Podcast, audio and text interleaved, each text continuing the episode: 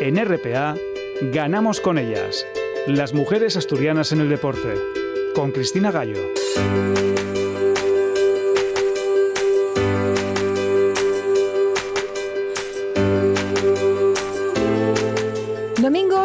8 de diciembre tendremos muchas personas que habrán aprovechado el puente, pero el deporte no para y esta noche va a haber eh, mucho tenis en este programa porque nos acompañan ya en el estudio Eugenia Menéndez Zozaya, toda una subcampeona de España Levín de tenis. Estará por supuesto Rosa Domínguez, nuestra experta en el tenis, pero vamos a hablar también con Arancha Parra, porque es la delegada del equipo de Copa Davis y Copa Federación. Pero esta semana además teníamos un anuncio muy especial de una de las grandes jugadoras españolas, Carla Suárez. El anuncio que quería hacer era que el, que el 2020 va a ser mi último año como, como tenista profesional. Como todos sabéis, mm, creo que el tenis me ha dado muchísimo más de lo que yo me podía imaginar eh, al empezar a jugar con 12, 13 años. Es cierto que, que, bueno, estoy empezando a tener otro tipo de prioridades y el tenis es un deporte muy exigente que requiere muchísimo sacrificio y, bueno, sí que es verdad que este último año va a ser un año con las mismas expectativas, eh, igual de intenso, igual de exigente. Eh, los objetivos van a ser igual de claros. Eh, llevo, llevo muy lejos de la familia todo este tiempo. Sí que es verdad que, que me mudé a Barcelona con 18, pero es cierto que con 13, 14, 15 ya viajaba por, por todo el mundo y, bueno, creo que me apetece mucho estar con ellos. El tiempo pasa, el tiempo que ha pasado no lo podemos recuperar y quiero estar con ellos quiere estar con ellos, lo entendemos y esta noche tenemos una jovencísima, Eugenia Menéndez, con tan solo 12 años, que empieza en esto del, tenis y vamos a hablar con ella enseguida. Pero antes, escucharemos a Arancha Parra, esa delegada de Copa Davis y Copa Federación, y tendremos activas con Anamelia Menéndez, que nos va a hablar del yoga y el cuidado del corazón. Y tendremos también tiempo para la gimnasia rítmica. ¡Comenzamos! Contacta con el programa a través del correo electrónico ganamosconellas@gmail.com. Kiss me hard before you go. Summertime sadness. I just wanted you to know that baby the best. I got my red dress on tonight. Dancing in the dark in the pale moonlight. Done my hair up real big, beauty queen style. High heels off, I'm feeling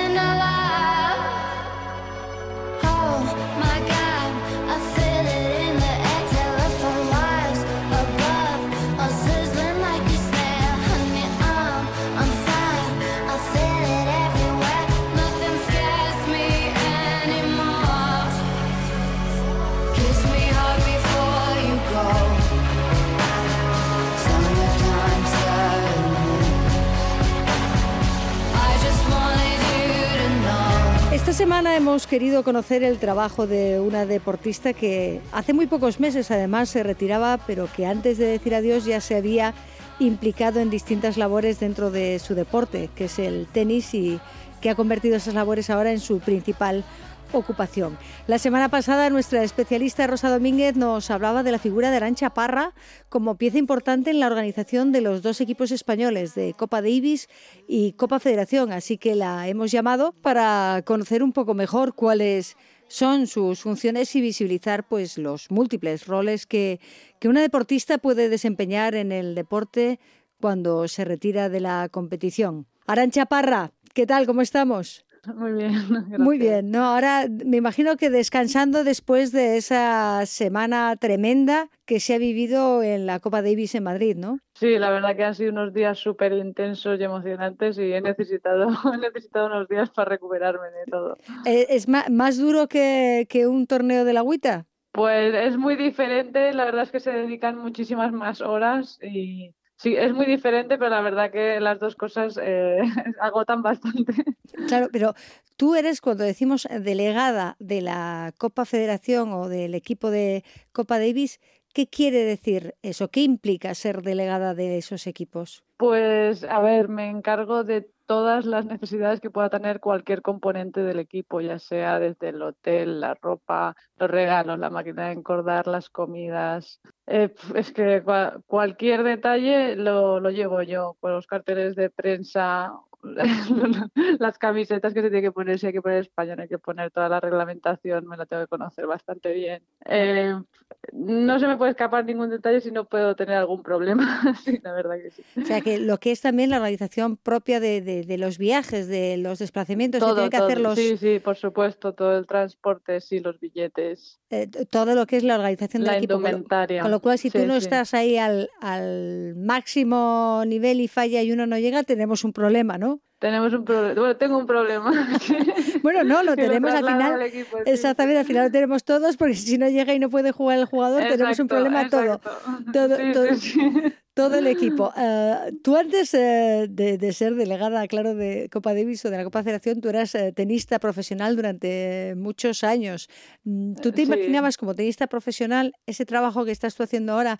¿Tú eras consciente pues, de que pues alguien tenía que hacer eso?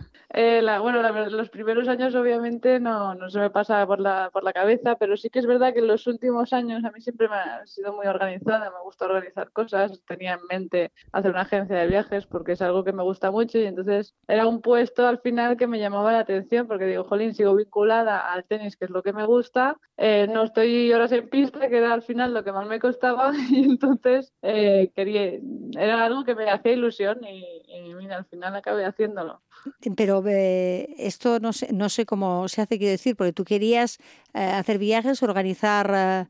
Eh, bueno, viajes de, de, dentro del mundo del tenis, me imagino, del circuito sí, y demás, sí, pero sí, y eso poco a poco, ¿cómo, qué, qué, fuiste? ¿Ibas organizando los viajes a otra gente para ir abriendo? No sé, no sé no, cómo no, se inició no, tu carrera. Empecé, directa, empecé directamente como delegada. Ah, directamente. la federación, que era, un, que era una cosa que me haría ilusión, que si algún día hubiera la posibilidad, pues que me encantaría probar. Y entonces me lo ofrecieron y ya directamente empecé a hacerlo sin tener ni idea en absoluto de lo que tenía que hacer. Fui sacando información y, y al final, pues, pues ahora ya más o menos lo manejo bien. Bueno, ya, y... Las dos primeras eliminatorias fueron durísimas porque iba un poco perdida, pero al final salieron bien y y ahora ya lo tengo un poquito más controlado todo. Bueno, has, has, has, entrado ya por la puerta grande, porque claro, después de superar esta Copa Davis, ya todo lo que venga después, ¿no? Sí, sí. Bueno, bueno, el, yo creo que todas las Copas Davis que con este formato van a ser muy duras, la verdad, por un tema de horarios, porque realmente si siguen manteniendo los horarios como han sido esta vez, eh, yo me acostaba a las 5 de la mañana todos los días. Todos los días que acababan tarde era, era dormir poco y levantarse, seguir organizando. o sea que, que todos los, eh, no, no, no va a ser solo el primer año, yo creo que, que va a ser duro todos los años, pero bueno, merece la pena. Es algo que me gusta mucho y lo disfruto. Por lo que estás contando, eh, ¿era menos duro cuando jugabas a dobles? Eh, sí, sí, sí, En horas de sueño seguro que sí. En descanso también. Precisamente, sí, sí, bueno, eh, vamos a, porque quien esté escuchando, estamos hablando con la delegada ahora mismo de Copa Davis y Copa Federación, pero claro, Arancha Parra fue tenista, estuvo entre las 50 mejores del circuito de la agüita y fue en dobles donde conseguiste tus mayores éxitos, ¿no? Con, creo que. 11 títulos Junto fueron con total. Anabel, sí, jugué con Anabel y fui a dos Olimpiadas con ella. Además que he jugado con otras parejas y también he tenido, bueno, mi mejor ranking fue 22 y la verdad que he tenido mejores resultados en torneos en dobles que en individual. Bueno, evidentemente el circuito sí, sí. te lo conoces de memoria, todas las necesidades que pueda haber y da igual sí. dónde, dónde os toque ir, ¿no? Que habrás estado Exacto. ya. Exacto, por eso era una de las razones por las que mi idea era, cre creía que era una buena idea el tema de una agencia de viajes, así. Mm. Eh, como conocía ya los torneos, era una agencia de viajes como para tenistas, ¿no? Y como yo creo que conozco bastante bien el circuito, me gusta organizar, pues pensé que era una gran idea. Y, y ya meterme dentro de los equipos, yo creo que era como lo, el, el, el, trabajo perfecto, el que, el que podía haber soñado dentro de la posibilidad de organizar. Ahora, Así que imagino entonces muy por lo de poder, poder estar ahí. Por lo que dices, a los dos equipos. Por lo que dices, has, has, dejado un poco de lado la idea esa de la agencia de viajes o todavía ronda por ahí y lo puedes llevar en paralelo. Eh, de momento no puedo llevarlo porque porque no tengo tiempo. Hmm. Eh, me retiré hace poco. El, si fuera solo a lo mejor delegada de los equipos sí que podría hacerlo, pero también estoy de entrenadora eh, la mitad del calendario con una jugadora, así que estoy viajando bastante y cuando tenga la idea de, de abrir mi agencia para tenistas, necesito una dedicación total y cuando lo haga quiero hacerlo bien y por eso me estoy esperando a, que sea el buen momento. Eh, además creo que estás también involucrada en la organización del Open de Valencia que dirige Anabel también, Medina. También, sí, he empezado este año como codirectora del BBVA Open. Por, lo que veo el tándem Anabel Medina Arancha Parra funcionaba dentro de la pista y fuera de la pista, ¿no? Sí, sí, sí, la verdad que, que seguimos juntas dentro y fuera de la pista y espero que, que en en futuros proyectos también podamos seguir, porque la verdad que está funcionando el tándem.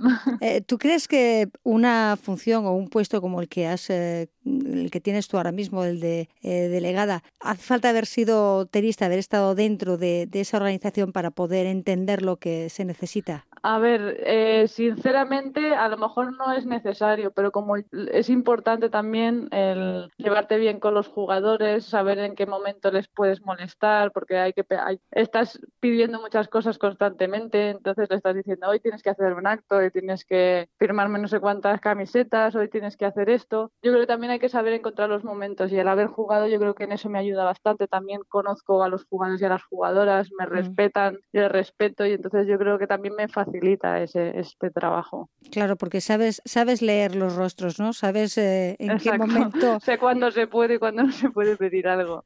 Y, eh, entonces yo creo que eso es importante para que no no te, no te empiecen a odiar.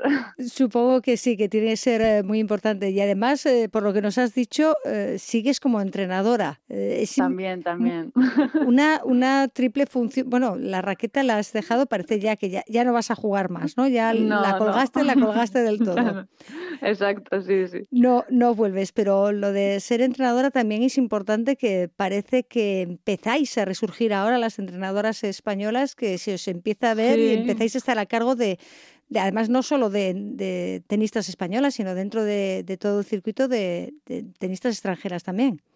Sí, sí. Bien, ¿no? ahora la verdad que hay bastantes entrenadoras, está Lourdes Domínguez, Ana Alcázar, Conchita Martínez, Anabel, ha, ha, estado de entrenadora y la verdad que está empezando a, a llevarse mucho más, yo creo que es importante, sí que es verdad que a la hora de si quieres tener una familia puede ser un poquito más complicado, pero yo creo que si realmente es lo que quieres, se puede hacer. Pues claro que sí, se puede hacer y que, que, nos escuche, que lo sepan todas ellas también, se dediquen al tenis o al deporte que sea, que hay muchas, muchas eh, funciones que puede desempeñar y desarrollar una, una mujer independientemente que en esto no, no hay género, ¿no? No tiene sexo.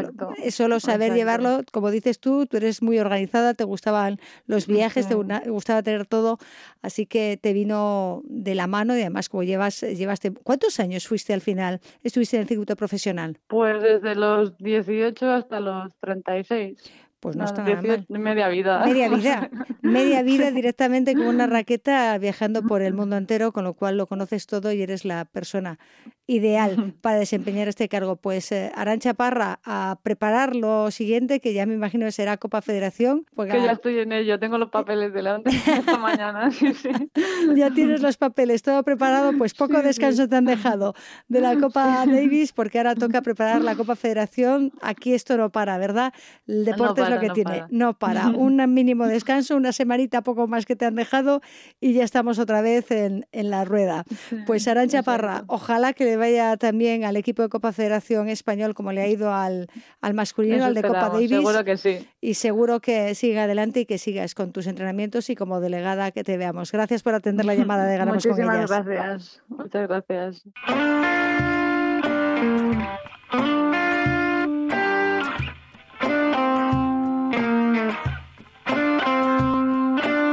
Me partió un cuatro el alma en pena. Éramos dos y la luna llena.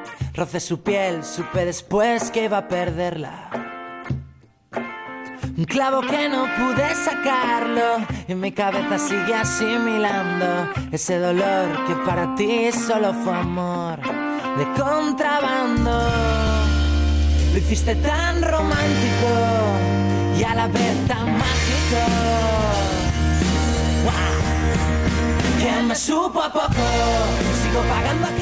¿Le supo a poco? Yo creo que no, que no le ha salido a poco a nuestra invitada de esta semana, porque ella es Eugenia Menéndez Zozaya y eh, ha sido subcampeona de España Levín. ¿Sabe a poco ser subcampeona de España Levín o sabe a mucho? Llegar a la final. Eugenia, ¿qué tal? ¿Cómo estamos? Muy bien, pues sabe a mucho. Sabe a mucho, ¿no? Sí, porque todo lo que trabajas durante el año, pues tiene recompensa. Tiene recompensa y ahí se llega. Tú eres muy joven todavía, pero ya has empezado a, destacar, por lo menos en tu categoría, que es la Alevín. ¿Lo, ¿Lo llevas bien? Sí, sí, de momento bien, pero ahora ya solo estamos, estamos pensando más cuando sea ya infantil a pasar de categoría. Eh, en el estudio está con nosotros también nuestra experta, como no podía ser de otra manera, Rosa Domínguez, que ya la semana pasada ya anunciábamos que iba a estar aquí Eugenia Menéndez, hablábamos largo y tendido de tenis y nos contabas la trayectoria. Eugenia es, bueno, una perla que tenemos ahora aquí que esperemos que no que le demos, ¿no? Que la pulamos adecuadamente. Sí, es muy, es muy importante lo que, lo que está consiguiendo. Eso significa que es una niña que tiene una disciplina, unas pautas de trabajo muy positivas y lo bueno ahora es que siga jugando a tenis con esa ilusión y aprendiendo, madurando y creciendo. Eugenia, cuéntanos, ¿por qué el tenis? ¿Cómo, cómo llega el, el tenis a tu vida? Pues porque mis hermanos siempre jugaron y mis padres me apuntaron y al final me gustó, seguí jugar al voleibol y eso, pero... Ah, ¿jugaste al voleibol también? ¿Dónde jugabas al voleibol? ¿En, el, colegio? En el colegio. al final, como no me daba para las dos, pues elegí el tenis. Bueno, ¿y del spike de voleibol aprendiste, se te daba mejor el saque de tenis? ¿Ese movimiento lo tenías de ahí o no? Sí, la verdad que sí, aunque en esas categorías todavía sacábamos por abajo. Ah, todavía saquéis por abajo en esas categorías. Rosa, en categoría eh, cuando empiezan los saques no es el saque que estamos acostumbrados a ver, ¿no? No, bueno, a ver, eh, hay una cosa que está clara. Les enseñamos el saque exactamente igual porque apuntamos siempre al futuro. Pero mientras que en categorías absolutos el, el saque es determinante, en categorías inferiores todavía puede ser determinante, pero al revés que ah. favorezca al contrario a la hora de restar. Por lo tanto, hay que intentar por lo menos que jueguen con primeros y que no queden demasiado vendidas con el saque. Bueno, Eugenia, y eh, a ver, aquí siempre en el tenis siempre hay tenistas que se distinguen por un determinado juego, ¿no? No sé qué, juego se te da a ti mejor. ¿Qué, te gusta pues más? ¿Te, ¿Se te da bien el revés? ¿Prefieres el drive? ¿Te gusta jugar en la red? ¿Te gusta jugar atrás? A ver, yo creo que se me da mejor la derecha. Me gusta subir y eso, pero me pasan mucho. Ah, bueno, pero es una cuestión de, cuándo dices que te pasa mucho, porque te enfrentas a, algún, a lo mejor a jugadoras que son más grandes o más altas que tú, o por qué? Mm, no, tampoco por eso, pero todavía estoy aprendiendo a subir bien y a hacer todo. Correcto. Y a colocarme mejor y eso es que es muy importante porque una cosa es cuando te hacen los puntos porque subes a la red bien, pero como todavía somos pequeños y cubrimos poco pista, nos pasan un poquitín por arriba, mm. una cosa es subir bien aunque perdamos puntos y otra cosa es perder puntos porque subimos mal. Entonces, si te gusta subir, correcto, hay que aprender a subir cuando se debe. ¿Y en las competiciones qué? ¿Cómo te preparas tú para una competición? Cuando llega, por ejemplo, este, este campeonato de España, que ha sido subcampeona, ¿Lo preparaste de una forma especial o lo preparaste como, como un torneo más? Pues, a ver, tampoco con un poco más de ilusión, pero tampoco parecido a los demás. Y no fui con mi entrenador, tampoco fui con la con, con la selección de Asturias y eso, y ahí fue un poco diferente, pero lo preparé más o menos igual. Para ti lo de que el entrenador esté cerca y te pueda decir, porque todavía, ¿no? En estas edades sí el entrenador le puede dar instrucciones, no se puede Totalmente prohibido. Nada, ni en estas edades. Nada. Es complicado, sobre todo para gente vehemente y temperamental, como algunos entrenadores, como el aquí presente, porque a veces le pueden llamar la atención al jugador porque tú quieres expresar y decir a tu entrenador que se tranquilice. Y el niño dice que te tranquilices. No hay, o sea, no hay ninguna no, pero a ver, siempre se hace lo de poner la toalla en un lado para... ah, tenéis vuestros trucos, ¿no? No es lenguaje de signos, pero casi, ¿no? No, porque... Tenéis trucos para avisaros que te diga si vas bien, si vas mal, ¿no? Cuenta, cuenta. Es como que el entrenador está cerca y tú dejas ahí la toalla y cuando vas miras hacia allí y te dice algunas cosas. Pero en lo del Rafa Nadal en el máster, pues nos decían que las toallas tenían que estar al otro lado del... Ay, entonces se, se lo sabían, ¿no? Correcto, es que como había mucha gente que hacía esta picardía, pues ahora ha salido un reglamento a mitad de año donde, donde, bueno, a nosotros nos lo pasaron a mitad de año y me imagino que será cuando habrá pasado, donde si pones la toalla cerca de tu entrenador te pueden decir que la quites para evitar precisamente el coaching. Ah. Y esto pasa a cualquier edad. Me gustaría saber, mm, porque mm, en todos los deportes hay un tiempo muerto, ahí se están siempre los entrenadores y las entrenadoras están desde el banquillo dando instrucciones constantemente, avisando. ¿Por qué en el tenis no? ¿Cuál es la razón? Pues mira, esa pregunta que estás haciendo también me la hago yo y se la hace mucha gente. De hecho, de hecho es una cosa curiosa porque el tenis es uno de los pocos deportes con lo que tú estás todo el año con tu entrenador, viajas con tu entrenador, o sea, estás Sí, todo el con tu entrenador. lo más personal casi y que hay, pagas, sí. Y pagas tú a tu entrenador, porque en un equipo de fútbol eh, es el Es el entrenador club, de- es el club. ¿vale? Mm. Y resulta que luego cuando estás en el momento más, más importante que es el partido, no puedes tirar de tu entrenador que te dé, a veces simplemente para que te dé tranquilidad y confianza. Tampoco, tampoco te van a dar una fórmula mágica en mitad de... Porque, No, pero te puede decir, oye, te está machacando por el por la izquierda, mm, vigila ese, o juégale a la derecha porque está fallando. Sí, mira, comentábamos esto que eh, con, con motivo del otro día que hablamos un poquito de la fundación de la agüita, ¿te acuerdas? Que hablamos precisamente que precisamente la agüita va un poco por delante que el tenis masculino, que el ATP, porque en los torneos de chicas sí dejan que el entrenador baje a pista. Entonces esto es una cosa que se está hablando porque el ATP también quiere que se baje a pista, pero dicen que esta norma que puede ser un poco eh, que no puede que es eh, que va en contra de los eh, jugadores más pobres que no pueden llevar entrenador. Entonces como tiene que ser eh, pues Algo igual equitativo, ¿no? equitativo para todos, pues de momento los hombres en el ATP se está más reacio.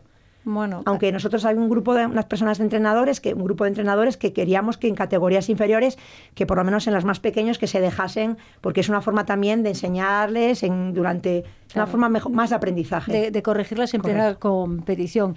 Ha sacado un tema que aquí nos acompaña también en el estudio Inés Zozaya, que es la, la madre de, de Eugenia, de esta subcampeona de España, Levín de tenis, que claro, en este caso vamos a decir que Inés, bueno, buenas noches lo Hola, primero. hola, buenas noches. Eh, eres, vamos a decirlo así, la patrocinadora de, de tu hija, porque al Sí, final no hay un club, no hay nadie detrás, tú Claro. tendrás que hacerte cargo de tanto viajes como entrenadores, como Sí, todo, sí, ¿no? Es que en el caso de, de Eugenia no estamos bajo el paraguas de un gran club donde tengamos pues todas sus necesidades cubiertas, ¿no? Entonces, eh, pues tenemos el entrenador por un lado, el de físico por otro, o sea, están todos coordinados, pero, pero el psicólogo deportivo por otro lado. Entonces, al final todo esto eh, está un poco organizado, dirigido todo por el entrenador, pero buscado todo por, por él y todo de forma independiente, no como parte de una organización y, por supuesto, pues eh, financiado por, por sus Por, padres. por- por vosotros, porque Sí. al final sois eso, los patrocinadores. Por ejemplo, eh, eh, sí es cierto que, que aquí en Asturias la imagen a veces de- del tema de, mm, como dices tú, no de estar bajo el paraguas de un gran club, pero a ver, aquí en Asturias tenemos un club que es el Grupo Covadonga, que sí es verdad que ayuda mucho a sus deportistas, pero eso es algo totalmente atípico. O sea, lo normal, aunque tú estés en un club que te pueda ayudar en algún viaje, lo normal es que los gastos del jugador, que fíjate de qué equipo estamos hablando, ju- estamos hablando de entrenador técnico, entrenador físico, psicólogo, fisioterapeuta, Sí, tú claro. fíjate todo el gasto que supone para unos padres Gimnasio y las pistas de y tenis, sin claro, ayudas, para y sin, ayu- y sin ayudas ninguna. Sí, ¿eh? pero yo más que los gastos que, que sí que entiendo que si hay un jugador que destaca tendrá que ser él el que el tema viajes, etcétera. Hablo de también del tema organizativo que es muy complejo. Correcto, ¿sabes? eso sí, y entonces eh, si tú estás en un club en el tenis de Barcelona, pues tendrán todas sus necesidades cubiertas sus jugadores, tendrán la organización de cuando hacen físico, lo encajan en su horario con el tenis, con el eh, cuando necesiten lo que sea. No lo sé porque no lo conozco. Nuestro caso es todo. eh, Sí, yo me lo guiso, yo me lo yo como. me lo ¿no? guiso, Bueno, yo me lo como claro, y, eh, eh, y te- la propia organización, encaje de horarios, encaje físico de las cosas, porque hace tenis en un lado, físico en otro. O sea, Es todo que- es muy más complejo. Sí, claro, porque, por ejemplo, acabas de nombrar un club, Club Tenis Barcelona, que son clubs que son potencialmente, potencialmente competitivos en tenis. Es decir, que ya son clubs que dirigen su trabajo con los niños hacia la competición. Claro. Como ese, pues hay unos cuantos más eh, clubs de, de España que, eh, eh, claro, si tienen eh, 100 niños, los 100 niños compiten a nivel nacional. Entonces, claro, así es más fácil. El problema es el resto de los clubes de España, que son la gran mayoría, Mm. que tienen pues una escuela con 200 o 300 niños y te sale un jugador, como es el caso de Eugenia, y al final... eh, es una, gran- es una suerte que te salga un niño así, pero al final a nivel económico es un problema. Sí, sí, está sin duda. un problema. Y al final ves que sus grandes rivales pues son todas las jugadoras del Mediterráneo, ¿no? Que son donde que tiene están grandes clubes grandes detrás. clubs, claro. Bueno, Sí. Eugenia, tú cuando ves esas grandes jugadoras que tienen grandes clubes detrás, a ti te da lo mismo, ¿no? Tú la raqueta y la bola donde venga que yo la respondo, ¿no? Sí, a mí me da igual de dónde vengan o co- todo eso. Yo ya tengo lo mío y me da igual lo demás. Y te da igual lo demás, ¿no? Vas, vas, vas ahí, que es lo que tiene que ser, y mirarlo. ¿Tú eh, ves habitualmente partidos de tenis, ya hablo de, del circuito, de a nivel profesional o no? A ver, yo cuando puedo, los cuando lo puedo ver en la tele, lo veo, pero no, no suelo poder ver en la tele. No, porque te toca a ti estar jugando, entrenando, porque te toca estar con los codos en la mesa, porque hay que estudiar también. No, todo, por- ¿no? es que ahora ya veo mucho menos la tele y todo eso, porque ahora, como estoy ya, he empezado en la ESO, pues ahora es todo mucho más diferente. Claro, el cambio al instituto es, es duro, ¿no? Sí, pero bueno, ahora ya me he organizado y eso y ya... ya Lo llevas, bien. lo llevas bien. ¿Cuántas horas entrenas a la semana? Eh, Igual lo sabe mejor tu madre. Eh, cuatro días de tenis, ¿no? Dos horas al día y, Diez, y dos de físico. diez. Más luego, y cu- cuando llegas a casa o llegas a casa haces los deberes y después te vas a entrenar. Es que como entreno, a ver, yo llego a casa el lunes, martes y jueves, llego a casa a las 5 y, y estudio ahí ese tiempo y luego voy a entrenar de 8 a 10. Y los miércoles y viernes llego a las 4 a casa, pero también aprovecho... Entrenas de- y después Sí. entrenas otra vez de 8 a 10. Sí, Y los fines de semana depende de la competición que haya o no, ¿no? Sí, pero ahora, ahora, por ejemplo, que llevo un tiempo sin competir, pues... O sea, estudio por la Bueno, pues, mañana... sí, lo agradecerás también, ¿no? Sobre todo nosotros. Porque paráis un poco, porque ahora vas a dar el, el paso infantil ya el, el año que viene. Sí, pero voy a jugar ahora otro torneo. Vais a jugar a otro to- torneo. Y el, el año que viene infantil, ¿tenéis ya más o menos, sabéis un calendario o vais a elegir eh, qué jugar o según vaya surgiendo? No, pues voy a jugar más como un circuito que se llama Tennis Europe y también jugaré alguno de los Rafa, de los Rafa Nadal que he jugado este año. Y que ha sido su campeona también. Sí, el máster el, el final de año que jugó en, en Mallorca. Eh, según lo que está diciendo ella, a ver, en estas categorías todavía es bastante fácil hacer un calendario. Digo también para los entrenadores, porque por ejemplo España, que es una potencia tenística, tiene circuitos junior muy importantes. Uno es el, el Rafa Nadal Tour, que es sub 12 y sub 14. Ella es el primer año de infantil, va a estar en el primer año de la categoría, con lo cual puede jugar perfectamente, aunque esté entre las mejores de España de su edad, porque tiene todavía un grupo de niñas mayores que ella que puede estar Mm. alimentándose de ella. Y luego también es muy importante que empezar a jugar, que me imagino que sería lo que estás diciendo. Hay un circuito internacional que lo organiza la ITF, que también es sub 12 y sub 14, sub 16, sub 18, y que hay muchos eh, torneos, eh, bueno, muchos no, alguno en España, Portugal, Bélgica, y también sería importante que empezara a jugar esos torneos a nivel internacional. Bueno, pues eh, tienes un año por delante eh, duro, porque entre acabar primero de la ESO, que es el cambio eh, gordo, y este año de cambio infantil, me imagino que lo primero que tendrás que ponerte en la cabeza es cambio de, de categoría. Viene de ser su campeona de España Levín, pero igual para ser infantil y ser su campeona de España infantil, igual te cuesta un poco más. ¿Eso te has mentalizado, lo has pensado que tienes que adaptarte y que no pasa nada si, si se pierde? Sí, bueno, yo ahora llevo este tiempo sin competir, pero para hacer cosas diferentes para, para el año que viene. Para Pare- te estás mejor. preparando ya, ¿no? Sí. Te estás preparando para ese año que te espera y esa categoría Sí. infantil. Bueno, mm, nos citamos el próximo verano o por septiembre para ver cómo te ha ido en categoría infantil. Vale. ¿Cómo lo ves? Bien. Bien, ¿no? No hay ningún problema. No. ¿Me vas a contestar con un passing shot o con qué me vas a contestar? Mm, No sé, a ver. Depende de la pregunta, ¿no? Pues Eugenia Menéndez Ozaya y Inés Zozaya. Muchísimas gracias por acompañarnos, porque ha sido una tarde de, tenis interesante. Y Rosa, últimamente el tenis está en máxima actualidad. Entre la semana pasada que teníamos muchas noticias y está con el adiós de Carla Suárez y Arancha Parra, que como nos la pusiste en bandeja la semana pasada, pues también teníamos que contarlo. Que no falte tenis. Que, no falte tenis, que nos viene muy bien y que no nos falten Eugenias Menéndez, como la que tenemos aquí, que nos sigan trayendo triunfos. Gracias a las tres. Gracias. a ti, Cristina.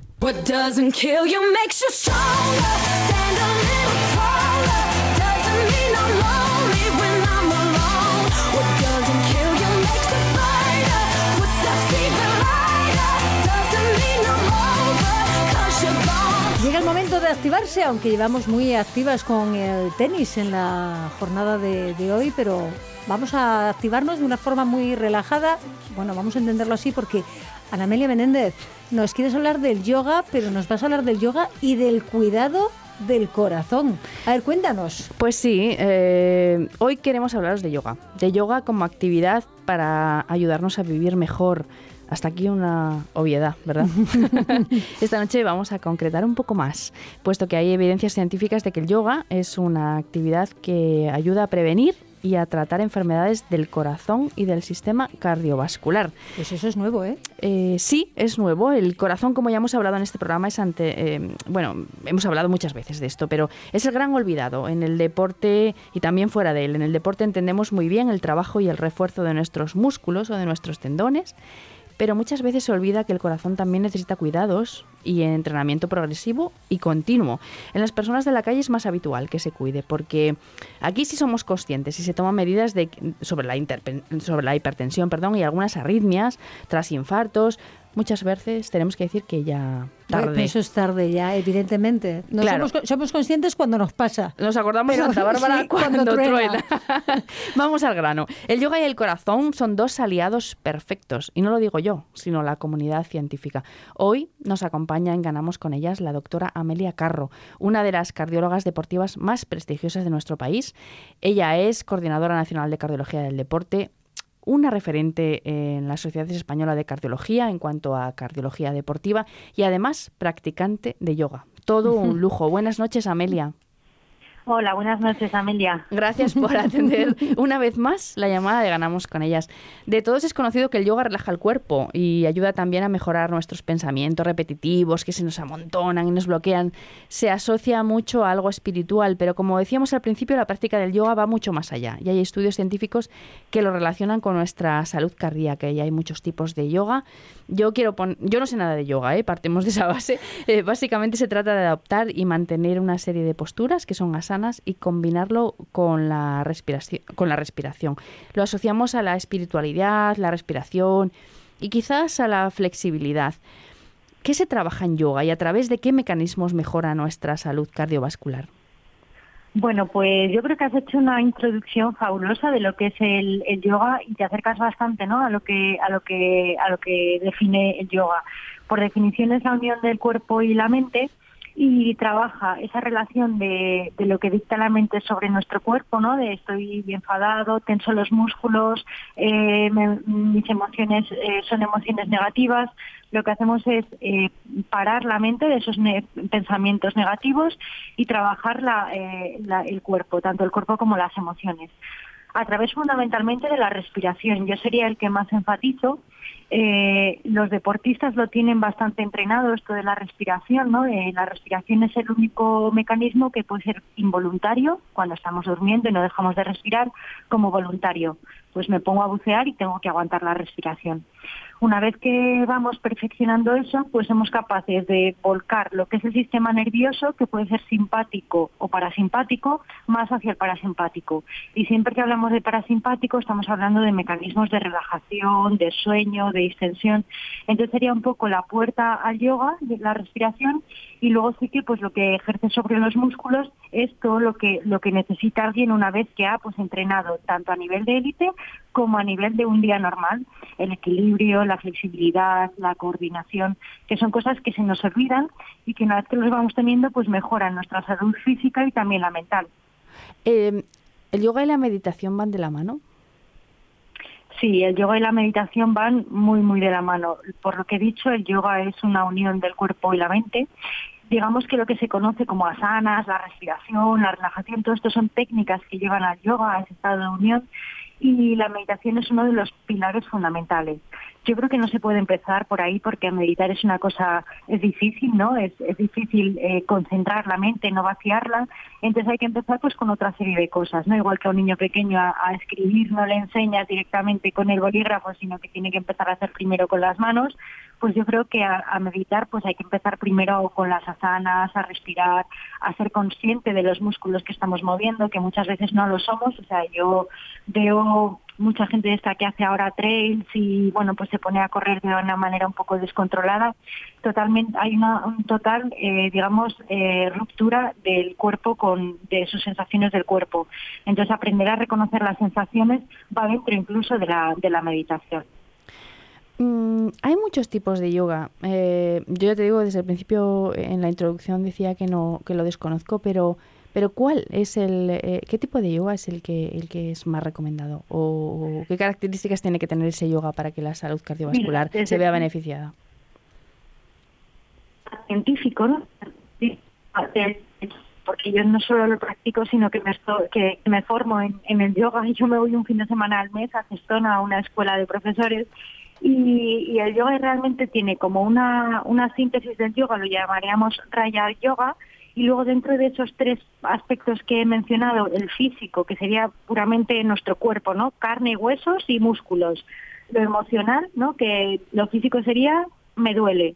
Eh, lo emocional sería tengo miedo a que me duela y lo mental sería no voy a ir a ese sitio porque por si me duele. Entonces, esos tres aspectos, cada, cada tipo de yoga los va trabajando, ¿no? Pues el yoga físico sería karma yoga y kriya yoga, el emocional bhakti yoga para bhakti yoga, y luego el mental el ñaña yoga. O sea, son nombres muy raros.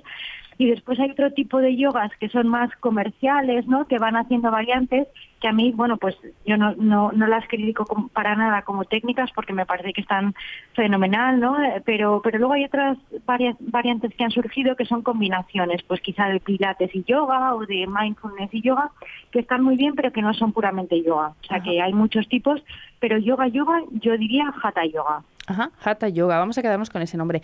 ¿Qué mecanismos físicos? Eh, tú nos hablabas del sistema parasimpático, que, que es todo, todo, todo, lo relacionado con el sueño, con la relajación, pero ¿qué mecanismos físicos nos llevan a que este, esta respiración controlada y estas posturas, también llamadas asanas, nos lleven a que nuestra salud cardiovascular sea mejor?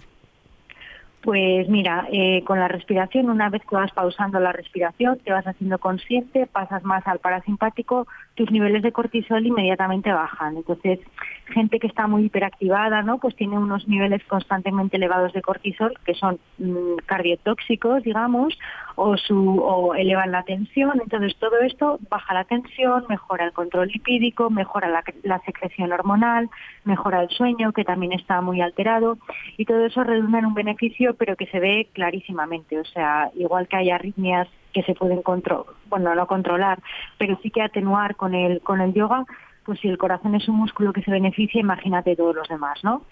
Pensemos un deportista, ¿no? Que, que tiene ya una mejorar marcas en un deportista a veces es muy difícil porque ya están en marcas óptimas.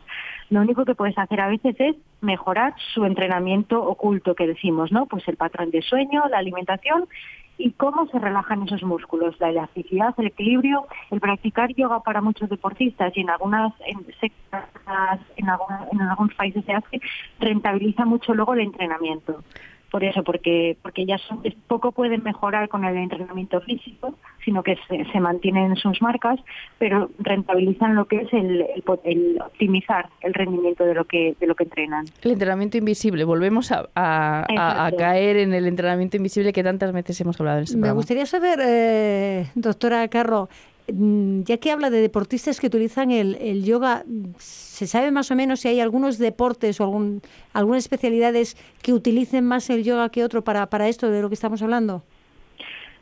Sí, a ver, eh, se utiliza más, bueno, yo creo que yo creo que el beneficio es en todos, ¿eh? de, de entrada, pero esto es una opinión.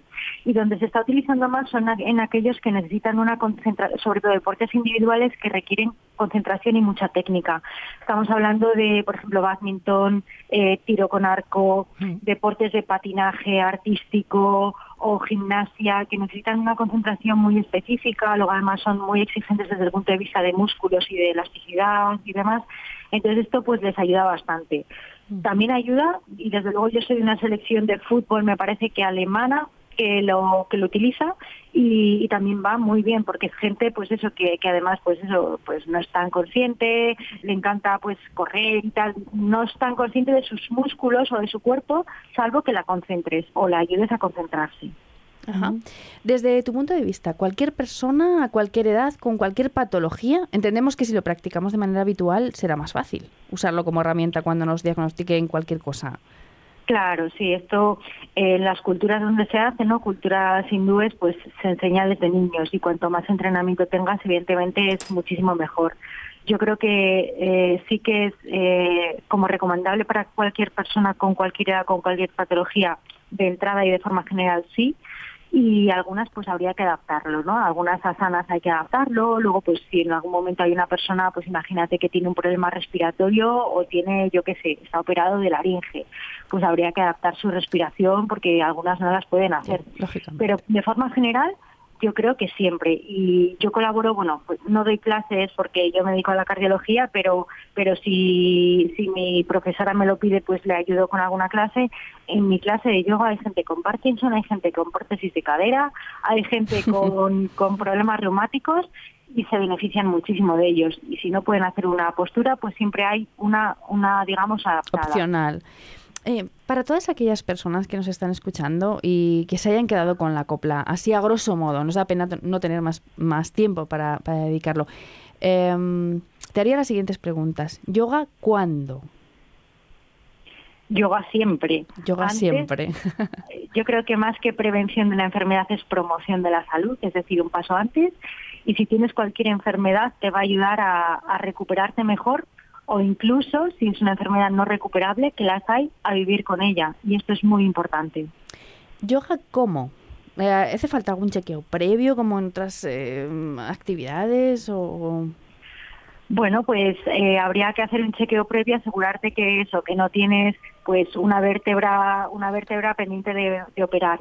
Pero bueno, no, requ- no requiere un examen médico tan exigente, ¿no? No es pues un monitor de yoga te preguntará que pues eso si tomas anticoagulantes por ejemplo o si te caes pero no exige mm, ir al cardiólogo para hacer yoga con que tengas el visto bueno de tu médico de atención primaria es suficiente Es suficiente. Y por último, ¿yoga dónde? Aunque sabemos que eso, eh, quizás estamos haciendo una pregunta que no te corresponde a ti.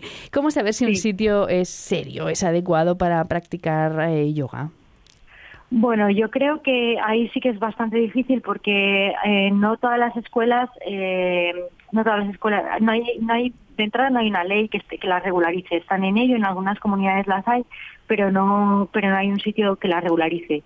Y luego yo sí que te diría que, aunque no sea una escuela oficial, si a ti te sirve, Nos vale a porque todos. puede ser que vayas a una escuela oficial y no tengas confianza, pero si a ti te sirve y luego puedes llegar a casa y, y hacerlo, pues eh, pues valdría. Y luego también a las personas, eso sí, imagínate que estás, yo qué sé, en un atasco, ¿no? Y necesitas respirar. No hay que irte a la, a la sala de yoga donde tienes la esterilla y tal, no, tú te puede- lo puedes utilizar en ese momento y ponerte a respirar porque en ese momento es lo único que puedes hacer y te tranquilizarás y no pegarás un grito ni te dará una crisis de ansiedad, que esto a veces es muy útil también. o sea es- que, ¿dónde? Pues en cualquier lugar. En, cu- en cualquier lugar que puedas ejecutarlo. En el cine hay Pues una escena de terror y hay, un pan- y hay una crisis de pánico, pues ponte a respirar.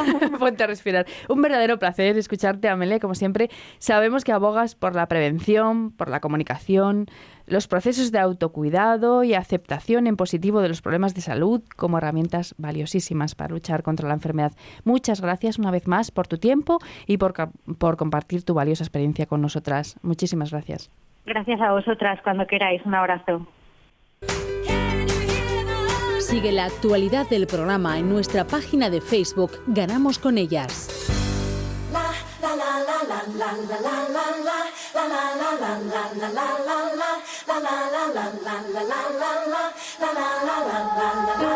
Llega el momento de hablar de gimnasia rítmica, aunque no hemos parado en las últimas semanas porque entre el Euskal Gym y ese emotivo homenaje a Emilia Boneva del que hablábamos aquí con Almudena Cid y la semana pasada con esa victoria del Rítmica Galaica en la Liga Iberdrola que le suponía el ascenso, pero es que como ya nos eh, anunciaba nuestro experto Manel Martín en gimnasia rítmica, iba a ser un mes de noviembre frenético.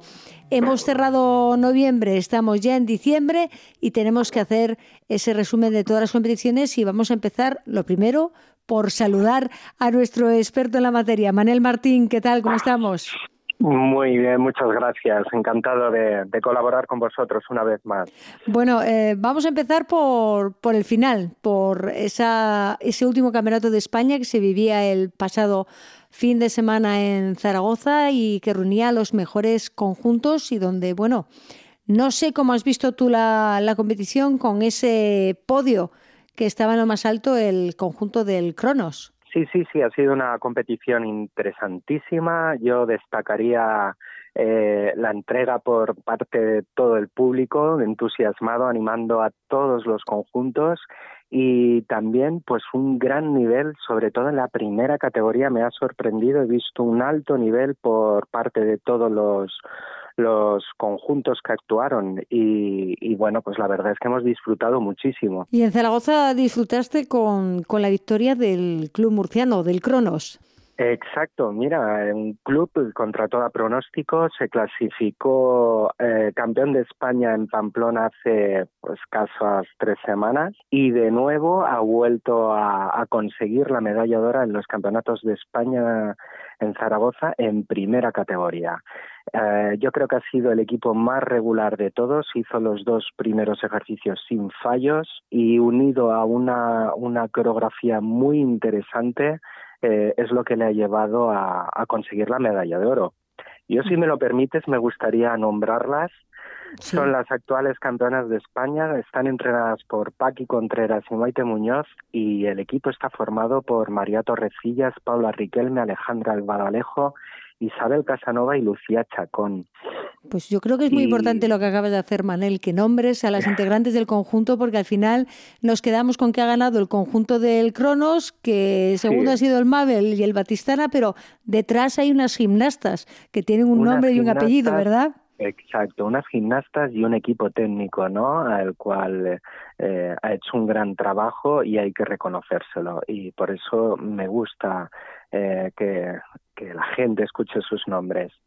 El Club Cronos, que además, no sé si lo sabes, eh, hay una historia detrás de, de este ejercicio, ¿no? Y, y, es un ejercicio que, que de alguna manera, pues bueno, está haciendo eh, eh, es un ejercicio contra la violencia de género. Este es el mm. tema. Y, y, se podía ver reflejado en, en, diferentes partes ¿no? de la coreografía.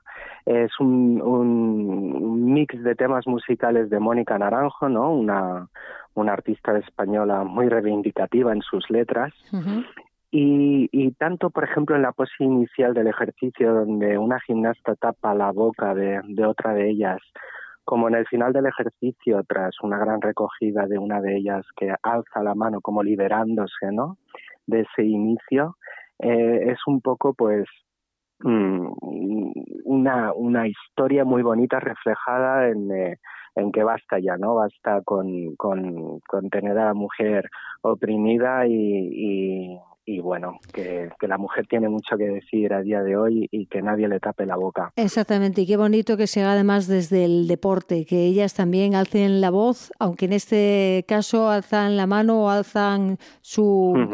su vena artística, ¿no? La aquí Estamos nosotras, aquí venimos a demostrar nuestro trabajo y, bueno, y es de lo que se trata, ¿no? Eh, por la igualdad y, y porque nadie eh, pueda hacer nada en, contra de la mujer. Es importante, y además que lo hayan puesto en el tapiz, en la propia competición y no simplemente con, mm. que también es importante, con ese cartel o con esos eslóganes que durante la semana del 25 de noviembre se suele recordar mm. por el Día para la Eliminación contra, de la Violencia contra las Mujeres, pero es importante que mm. se ponga en un tapiz merecido eh, premio no, no por el tema, sino por la ejecución, ¿no? Sí, sí, sí. Y me ha parecido un ejercicio interesantísimo, sobre todo a nivel de cómo han llenado el tapiz a través de los desplazamientos, una gran amplitud por parte de las gimnastas, buenos enlaces y sobre todo la regularidad. El que no ha fallado es el que se ha llevado la medalla de oro. Porque como ya te he dicho, había un gran nivel, una gran lucha por el primer puesto entre el Club Cronos de Murcia, el Mabel de Benicarló y el Club Batistana de Tenerife. Y al final el que no ha fallado es el que se ha llevado la medalla de oro. Bueno, Murcia se ha llevado el oro con ese Cronos, pero Mabel siempre está ahí, en lo, en lo más alto. Me da igual en individual que en este caso en, en conjuntos, porque al podio no suele fallar últimamente. Mabel lleva demostrando ya desde hace muchos años, es un club que lleva mucha historia a sus espaldas, dirigido por Manolo Abelda y por su hija Blanca López Belda, que están re- realizando un trabajo maravilloso. El equipo está formado por Nerea Moreno, Marian Navarro, Raquel Gil Quiradaula y Sil- Silvia Esperanza, con las suplentes Nora Gómez y Carla Litardi. Y, y bueno, yo creo que han demostrado una gran calidad corporal y una gran calidad en la coreografía.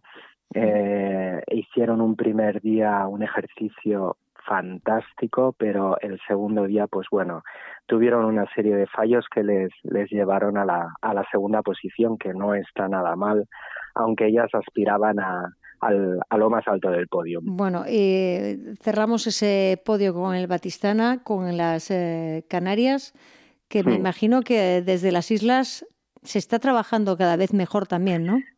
las Canarias consiguen eh, levantar al pabellón entero y Mm. que el público se entusiasme con ellas y les acompañe con palmas desde el inicio, desde el segundo uno hasta el último momento.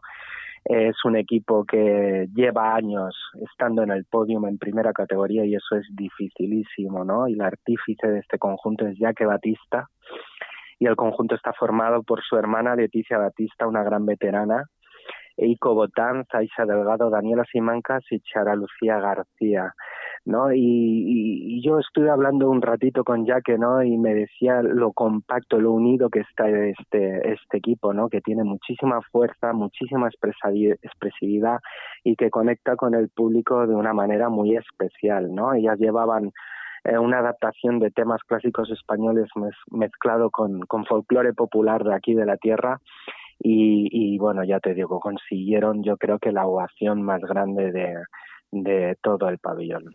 Bueno, pues eh, cerramos ese Campeonato de España de Conjuntos, que ha sido el último que se ha celebrado en Zaragoza, pero tenemos que recordar las... Cristina, Sí, perdona, si me permites, me gustaría destacar uno de los equipos de, bueno, el gran nivel, ¿no? De toda la primera categoría, ¿no? Que, que pudimos observar en muchos equipos, pero sobre todo me gustaría destacar el equipo de Vallecas, que está dirigido por Actriz Sánchez, una ex gimnasta del equipo nacional que estuvo a las, a las órdenes de Emilia Boneva y que cada año eh, eh, yo quiero destacar las coreografías que realiza. Yo creo que son las que más dificultad llevan de todo el campeonato y no solamente es dificultad por dificultad, sino que la muestran de una manera muy original y muy innovadora y le he visto realizar mm, elementos que a día de hoy no he visto a nivel internacional. O sea que un ole por Astrid Sánchez.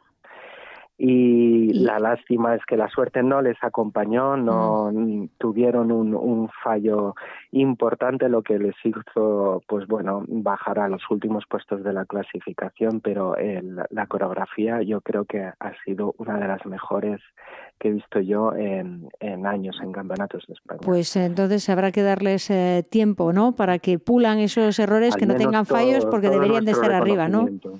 Sí, totalmente de acuerdo. Perfecto, pues El- es lo que conlleva, ¿no? La dificultad, ¿no? Que cuando llevas tanto Sí. riesgo, pues también tienes más probabilidades de, de tener un gran fallo. exactamente esa es la diferencia de estar en el podio, de ser la medalla a no serla. Un pequeño lanzamiento que no, que no lo coges donde debes o que va al final va al suelo, pues entonces te, te apea de, de- de estar en la medalla a estar en, en la última plaza. Es, es, es así, es así de duro Es así también. el deporte. Es- y sí, este deporte en concreto también. Pero bueno, Mm. decíamos, eh, justo antes de este último campeonato de España, el de conjuntos, teníamos, vivíamos el, el fin de semana anterior eh, pues una doble competición, porque estaba la final de la Liga Iberdrola, pero también teníamos todo un internacional en Barcelona. Si quieres, porque como acabamos de hablar de, de, ese Mabel, vamos con la Liga Iberdrola porque el Mabel volvió a estar en el, en el, podio, no consiguió otra vez subir a lo más alto, pero ahí estaba el equipo de Benicarlo de nuevo.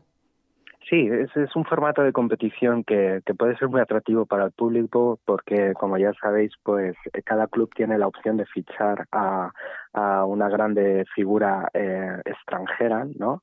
Eh, Rimo estaba en sus filas pues de Katerina Selezneva, ¿no? Medalla en los últimos mundiales por parte de Rusia. El Mara Urjasot contaba con Katarina Beteneva, la eslovaca, con una calidad corporal maravillosa. Y, y claro, aquí mm, a mí me gusta destacar el Club Mabel porque eh, no tiene fichajes.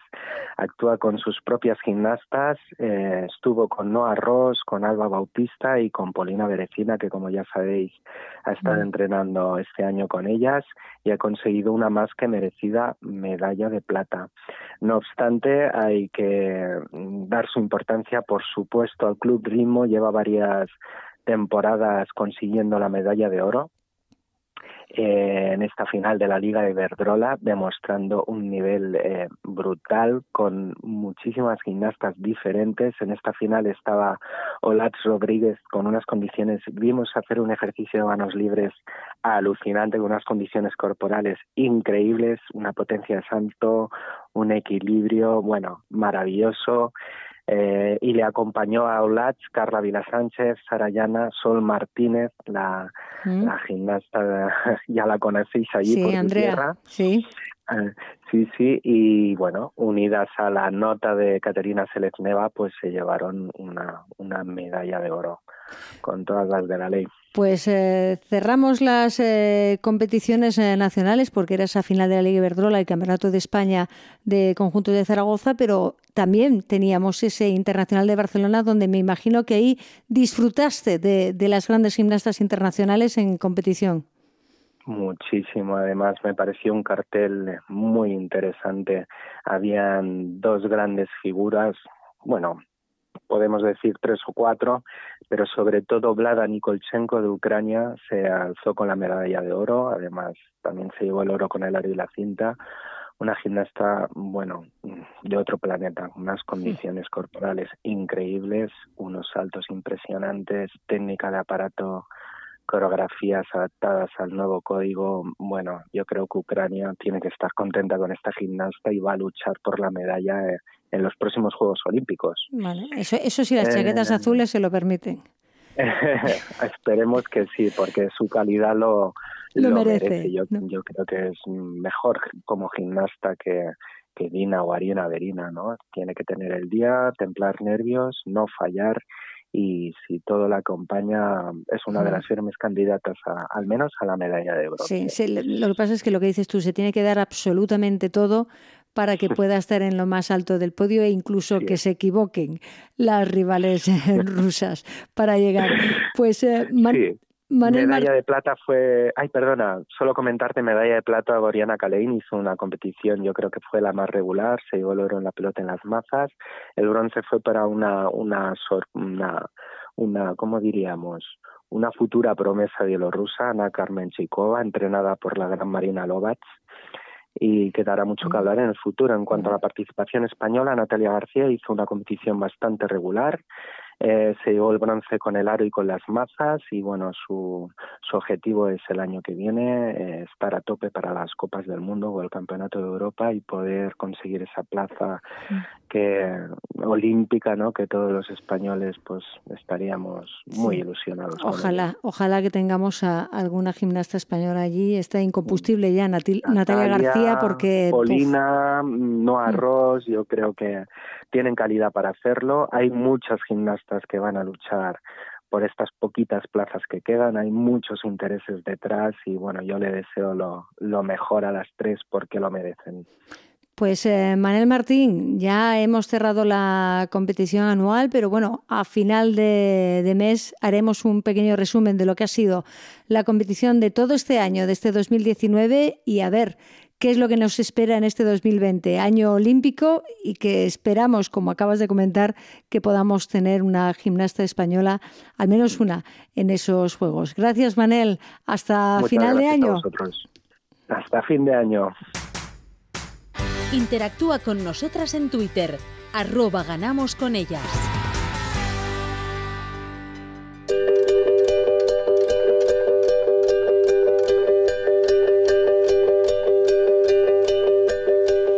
Nos tenemos que ir, nos hemos quedado sin tiempo, siempre se nos queda corta esta hora que la radio del Principado de Asturias dedica a las mujeres del eh, deporte.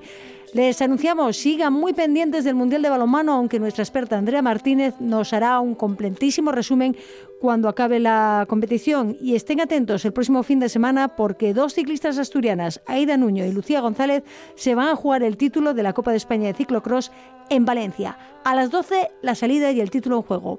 Nos despedimos. Los saludos de Fabián Solís en el control central, de Ana Amelia Menéndez y quienes habla, Cristina Gallo. Que tengan una feliz semana.